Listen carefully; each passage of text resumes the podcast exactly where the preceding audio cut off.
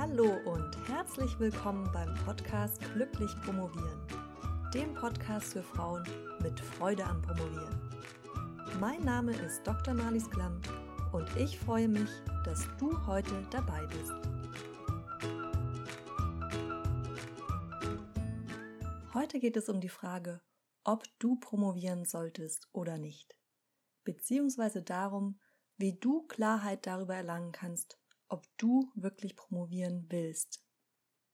Es wird keine Liste geben mit Punkten zum Abhaken aller formale Voraussetzungen, zum Beispiel, dass du einen bestimmten Notendurchschnitt brauchst oder ein bestimmtes Alter und so weiter. Nein, heute soll es wirklich darum gehen, wie du für dich die richtige Entscheidung triffst für oder eben auch gegen eine Promotion. Wenn du diese Folge anhörst, dann gehe ich davon aus, dass du die harten Facts schon kennst, dass du zum Beispiel weißt, ob es in deinem Bereich generell sinnvoll ist zu promovieren oder nicht. Da ich diesen Podcast ja in erster Linie für Geistes- und Sozialwissenschaftlerinnen mache, ist da die Antwort oft nein. Rational betrachtet, also zum Beispiel im Sinne von einer Weiterqualifizierung für den Arbeitsmarkt, ist die Promotion hier erstmal nicht unbedingt zu befürworten, wenn du jetzt nicht gerade eine Professur anstrebst. Trotzdem kannst du ja gute Gründe dafür haben, die dafür sprechen zu promovieren. In dieser Folge werde ich auf den Entscheidungsprozess als solchen eingehen, aber auch auf deine persönlichen Gründe, auf deine Motivation und auf das, was nicht unbedingt an der Oberfläche liegt. Es liegt dann an dir, dir die Fragen, die ich dir nahelege, dir selbst zu stellen, wirklich ganz ehrlich zu beantworten und genau hinzuschauen, warum du etwas machen willst und weshalb nicht. Denn zu promovieren ist ja eine Entscheidung, die dich tagtäglich über viele, viele Jahre begleiten wird. Es ist eine Entscheidung, deren Konsequenzen dein ganzes Leben für einige Jahre grundlegend verändern wird und die dich nicht nur finanziell einschränkt, sondern auch sozial und dich viel, viel Zeit und Energie kostet, die du dann einfach nicht mehr hast, um auch andere Dinge zu machen. Diese Entscheidung solltest du nicht unter Druck treffen. Bei mir hat es einige Jahre gedauert, bis ich mich entschieden hatte. Das ist jetzt schon ziemlich extrem. Aber wichtig ist, dass du nichts überstürzt. Jede fünfte Person in Deutschland bricht die Promotion ab. Und es gibt Fächer, da ist es sogar noch schlimmer, da ist es jede vierte Person. Und fast die Hälfte aller Promovendinnen und Promovenden überlegt sich irgendwann einmal, ob sie die Promotion abbrechen sollen. Deshalb ist es einfach ganz wichtig, dir vorher genau zu überlegen, was dein Warum ist. In insgesamt vier Schritten will ich dich heute dazu ermächtigen, eine gute Entscheidung für dich zu treffen, sei es für oder gegen eine Promotion. Zunächst werden wir uns anschauen, was deine Motivation ist zu promovieren da gibt es ganz verschiedene Arten von Motivation und es ist wichtig zu wissen, was bei dir überwiegt. Im zweiten Schritt machen wir dann eine Kosten-Nutzen-Aufstellung. Das hört sich jetzt ziemlich technisch an, ist aber nicht so. Im dritten Schritt geht es dann um dein Umfeld und wie das zu deinen Promotionsplänen steht und was das wiederum für dich bedeutet und wie du zum Beispiel gegenteilige Meinung zu deiner eigenen im Hinblick auf das Promotionsvorhaben bewerten solltest. Und last but not least schauen wir uns dann im vierten Schritt deine Glaubenssätze zum Thema Promovieren mal ein bisschen genauer an und schauen, wie die deine Entscheidung beeinflussen können und inwiefern das in deinem Sinne ist oder nicht.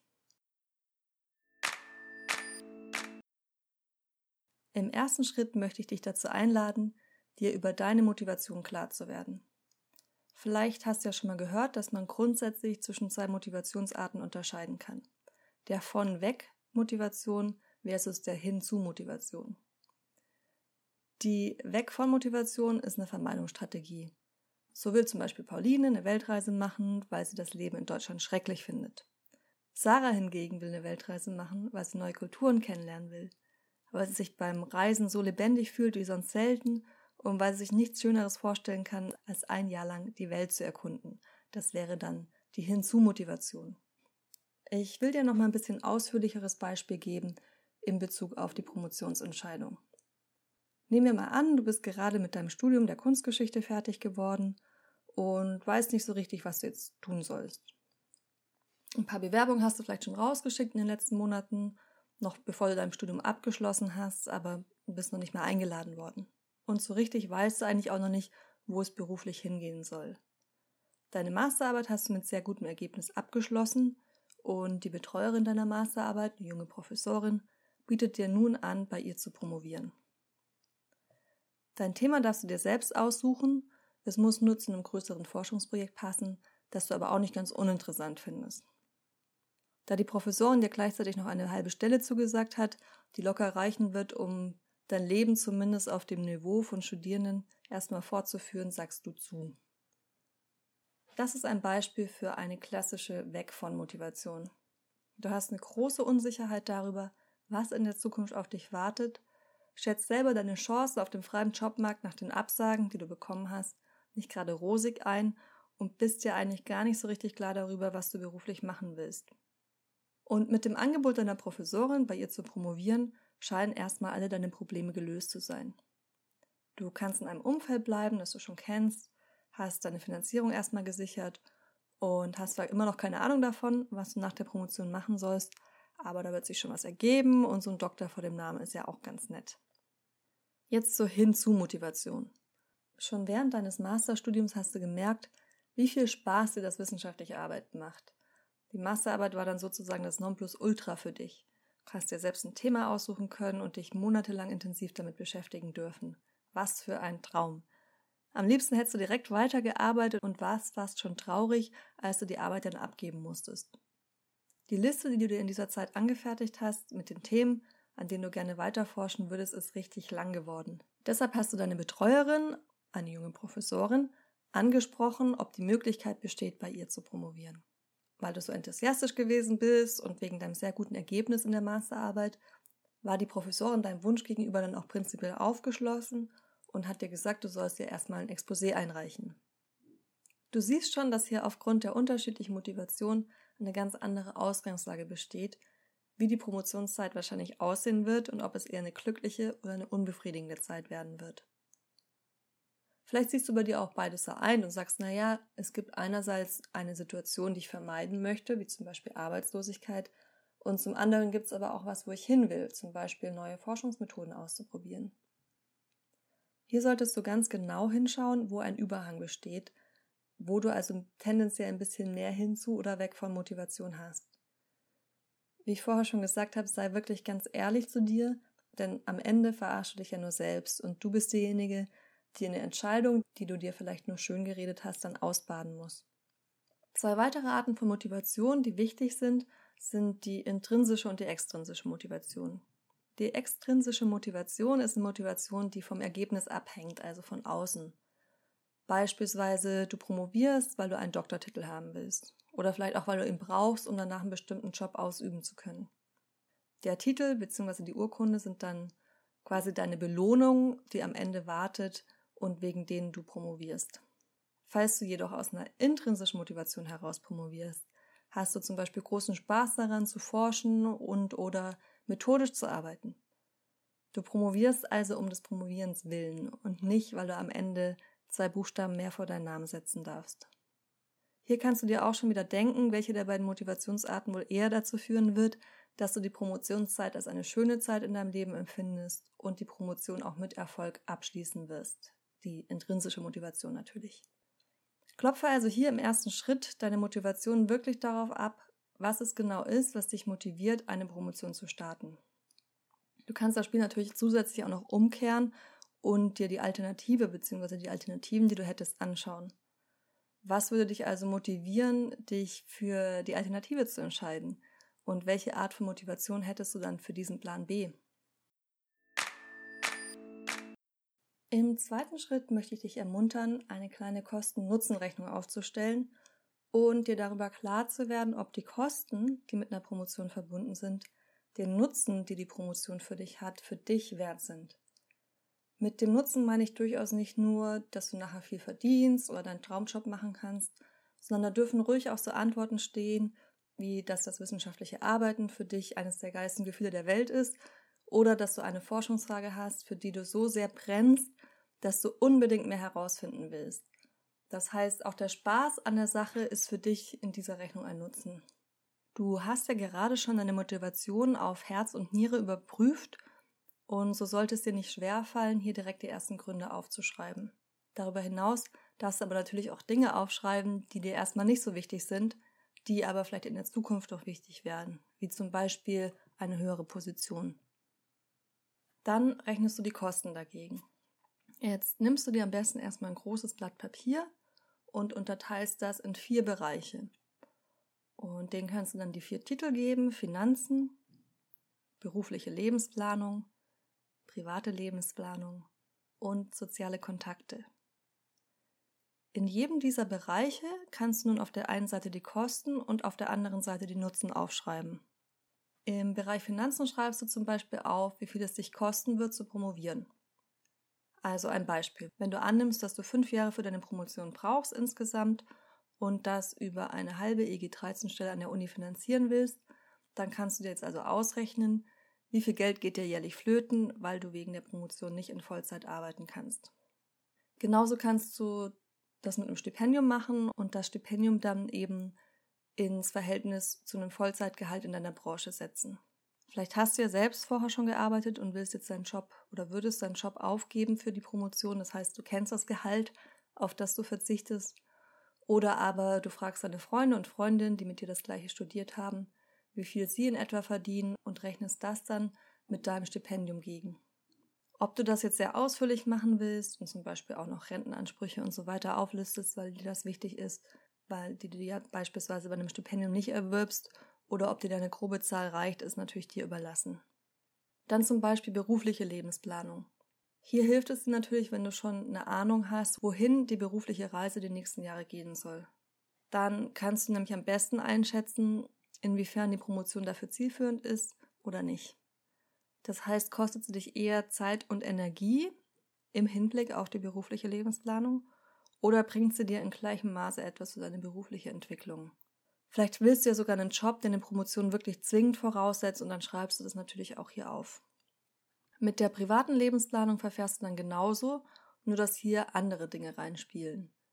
Vielleicht ist ja das Thema Familienplanung was, was für dich die nächsten Jahre relevant sein wird, dann kannst du das hier aufführen ob du beispielsweise noch einige Jahre darauf verzichten würdest aufgrund der Promotion und das wäre dann ein, ein Kostenfaktor für dich. Oder du kannst aufschreiben, ob du wegen der Promotion auf einen Ortswechsel verzichten würdest, weil du vielleicht eigentlich wegziehen wolltest. Oder vielleicht macht dir die Promotion ja auch einen Ortswechsel möglich, den du aus persönlichen Gründen eh schon länger angestrebt hast. Vielleicht, weil du schon immer mal nach Hamburg ziehen wolltest oder weil du wieder zurück an deinen Heimatort ziehen willst. Hier im Bereich der privaten Lebensplanung kannst du aber auch Hobbys aufführen, sei es, weil du wegen der Promotion auf diese verzichten müsstest oder weil du dann vielleicht sogar mehr zeitliche Flexibilität hast und deinen Hobbys noch mehr Zeit widmen könntest oder sie regelmäßiger machen könntest. Dann noch zum Bereich der sozialen Kontakte. Das ist natürlich, wenn man noch nicht promoviert, schwer irgendwie abzuschätzen, wie das mit den sozialen Kontakten aussieht, aber versuch trotzdem mal zumindest grob eine Vorstellung davon zu entwickeln, was die Promotion für deine sozialen Kontakte bedeutet. Das heißt, sei dir ganz klar darüber, dass die Promotion einfach viel Zeit verschlingen wird und das Zeit ist, die dir dann in deinem Privatleben fehlen wird. Andererseits kann es natürlich auch sein, dass du neu in der Stadt bist und an einem Graduiertenkolleg teilnehmen willst und dann ganz viele neue Kontakte dadurch auch hättest. Insgesamt sollst du dir einfach bewusst darüber werden, wie wichtig es dir ist, Zeit mit Freunden und Familie zu verbringen und wie leicht es dir fallen würde oder auch nicht fallen würde, dich hier zeitlich einzuschränken. Nun hast du also das Blatt gefüllt und hast mehr als nur eine einfache Pro-Kontra-Liste erstellt. Du kannst die verschiedenen Bereiche auch nochmal für dich bewerten, je nachdem, wie wichtig dir welcher Bereich ist. Das gleiche gilt natürlich auch für die Kosten- und Nutzenfaktoren, die du aufgeschrieben hast. Da kannst du gern die markieren, die dir besonders wichtig sind, indem du sie einfach mit einem Marker anstreichst oder umkringelst oder in irgendeiner Form betonst. Jetzt lass das Ganze mal auf dich wirken. Wie fühlst du dich damit? Sind vielleicht Dinge zutage getreten, die dir vorher gar nicht so bewusst waren? Lass diese Liste jetzt am besten irgendwo liegen, wo du sie wirklich täglich siehst, also zum Beispiel auf deinem Schreibtisch, und dann ergänze einfach Punkte, wenn dir noch weitere einfallen. Mach dir immer wieder klar, dass die Promotion und wie du sie bewertest, was, was ganz Persönliches ist. Das kann so weit gehen, dass du vielleicht was unter Kosten verbuchst, was deine Kommilitonin unter Nutzen aufschreiben würde oder umgekehrt. Wichtig ist eben, dass die Punkte dich widerspiegeln und dass du möglichst viel Klarheit darüber erlangst, was du in Bezug auf ein mögliches Promotionsprojekt als Kostenfaktor ansiehst und was du als Nutzenfaktor verbuchen würdest. Im dritten Schritt wird es jetzt weniger um dich gehen, um deine Motivation und die von dir persönlich empfundenen Kosten und Nutzen, sondern mehr um dein Umfeld und wie das darauf reagiert, dass du promovieren willst oder vielleicht auch nicht promovieren willst.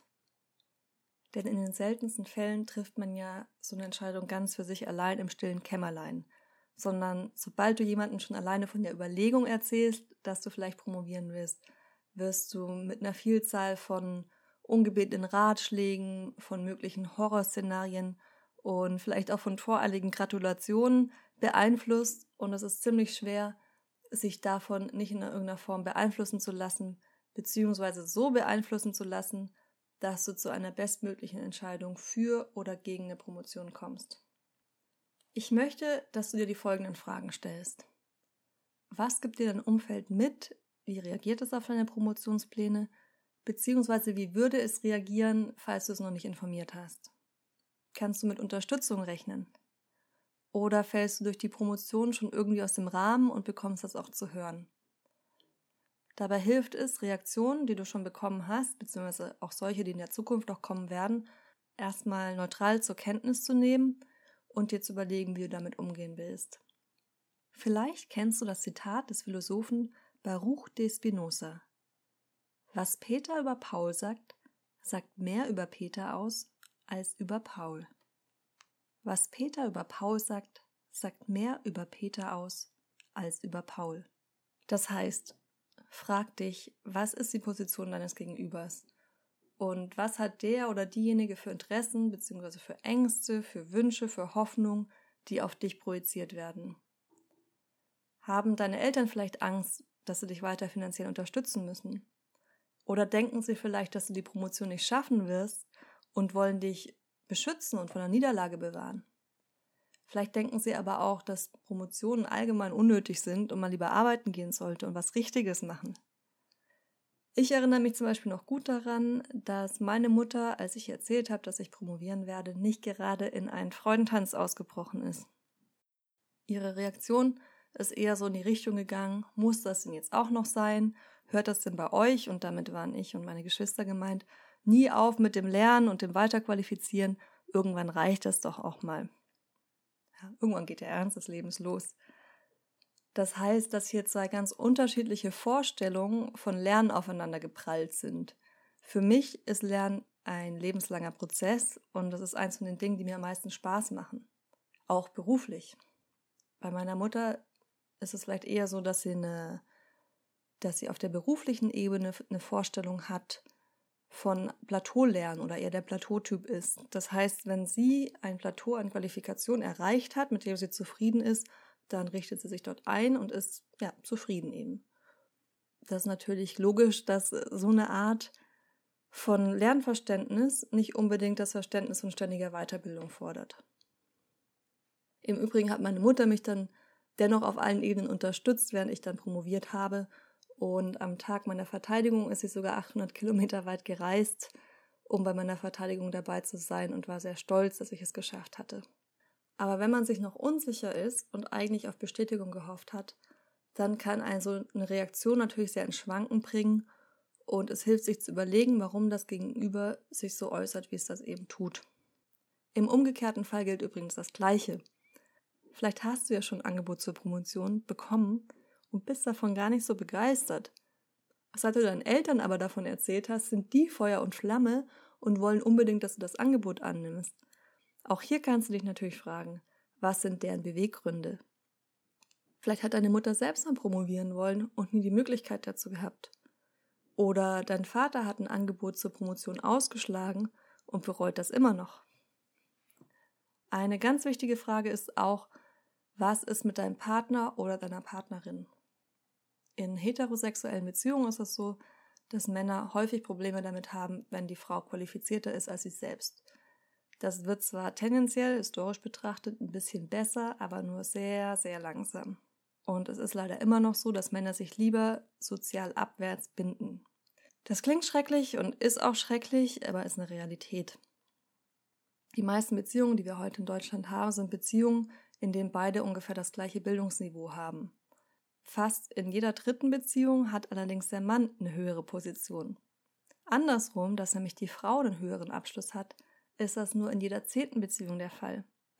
Dazu gibt es auch eine Quelle vom Statistischen Bundesamt beziehungsweise vom, vom letzten Zensus. Das notiere ich dir in den Show Notes.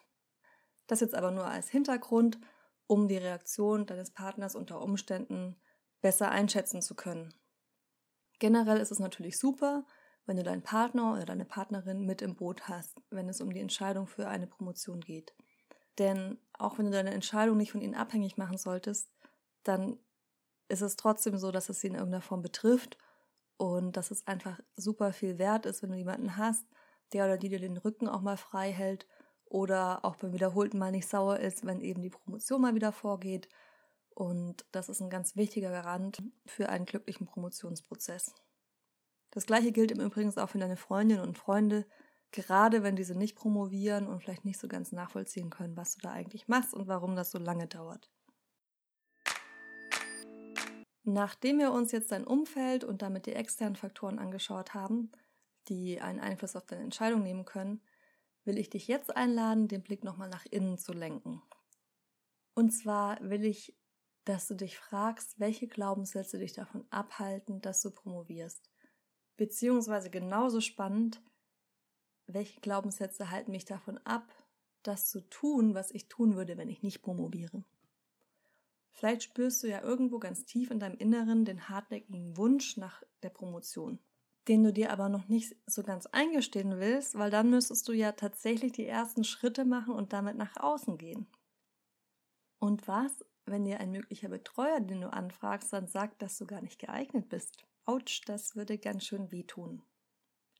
Noch schlimmer wäre es aber doch, wenn eine Stimme in dir selbst dir insgeheim sagt, dass du das eigentlich gar nicht kannst, was du dir eigentlich einbildest, promovieren zu wollen. Denkst du denn etwa, dass du was Besseres bist? Und überhaupt, du kannst doch gar nicht schreiben, was für eine Schnapsidee also promovieren zu wollen. Erstmal musst du dazu kommen, die Stimme überhaupt bewusst als solche wahrzunehmen und ans Licht zu holen. Denn auch wenn sie da ist, gestehen wir uns oft nicht ein, wirklich zuzuhören, sondern was ankommt, ist nur so ein diffuses Gefühl, dass wir etwas lieber nicht tun sollten, obwohl wir eigentlich den Wunsch verspüren, es zu machen. Lass also die Stimme erstmal zu, akzeptiere, dass sie da ist und lass sie alles in Vorurteilen dir gegenüber raushauen, was sie auf Lage hat. Schreib es ruhig auch auf, in Anführungszeichen, quasi als Zitat, denn diese Stimme gehört zwar zu dir, aber sie ist nicht du. Dann frag dich, woher diese Glaubenssätze kommen. Glaubenssätze, ganz kurz, sind was, was wir selbst über uns glauben. Etwas, das wir uns oft schon ganz lange erzählen und für das es im Normalfall immer irgendeinen Auslöser gab, beziehungsweise was sich durch Wiederholung in unser Gehirn eingebrannt hat. Vielleicht bist du ja die Erste in deiner Familie, die promovieren will. Oder die erste Frau. Eventuell bist du die Erste, die überhaupt studiert hat. Vielleicht hattest du in der fünften Klasse mal einen Deutschlehrer, der dir gesagt hat, dass du ein hoffnungsloser Fall bist. Das kannst du natürlich so verinnerlicht haben, dass du seitdem wirklich selbst daran geglaubt hast. Und klar, wenn man sich ständig sagt, dass man was nicht gut kann, dann ist es auch schwierig, darin gute Leistungen zu erzielen. Oder dass man das, was man produziert, dann wirklich auch angemessen und positiv beurteilt. Mach dir auch klar, dass du nicht alleine mit dieser Selbstkritik bist. Also gerade der Glaubenssatz, dass du nicht gut genug bist, ist bei vielen Promovenden irgendwo in den Tiefen des Kopfes verankert, wobei sich das Wörtchen gut in diesem Fall auf die intellektuelle Leistung bezieht. Die wenigsten von uns haben ein unerschütterliches Selbstbewusstsein und wir alle haben irgendwann mal Kritik in Bezug auf unsere Leistung bekommen, die wir uns zu Herzen genommen haben. Um deinen Glaubenssätzen jetzt auf die Schliche zu kommen, machen wir zum Abschluss noch eine kleine Übung. Dafür brauchst du nochmal Papier und Stift. Ready? Dann geht's jetzt los. Ich gebe dir jetzt hier Satzfragmente und dann nimmst du dir fünf Minuten Zeit, um sie zu vervollständigen. Stell dir am besten Wecker und dann schreib einfach alles auf, was dir in den Sinn kommt. Egal, ob es dir in diesem Moment logisch vorkommt oder nicht, frag dich auch nicht, woher das jetzt kommt, sondern lass einfach alles, was in den Kopf kommt, fließen. Wenn dir nichts mehr einfällt, bevor die fünf Minuten vorbei sind, dann brich die Übung bitte nicht ab, sondern halte diesen Stillstand auch einfach kurz aus, schließ die Augen Gib deinem Gehirn die Möglichkeit weiterzuarbeiten, ohne dass du jetzt total angestrengt darüber nachdenkst. Die vier Sätze sind Menschen, die promovieren, sind alle Punkt, Punkt, Punkt. Um promovieren zu können, muss man Punkt, Punkt, Punkt sein. Ich bin geeignet, um zu promovieren, weil Punkt, Punkt, Punkt. Ich bin nicht geeignet, um zu promovieren, weil Punkt, Punkt, Punkt. Wenn du fertig bist, schau dir an, was du geschrieben hast. Bei welchem der vier Sätze ist dir viel eingefallen, bei welchem weniger?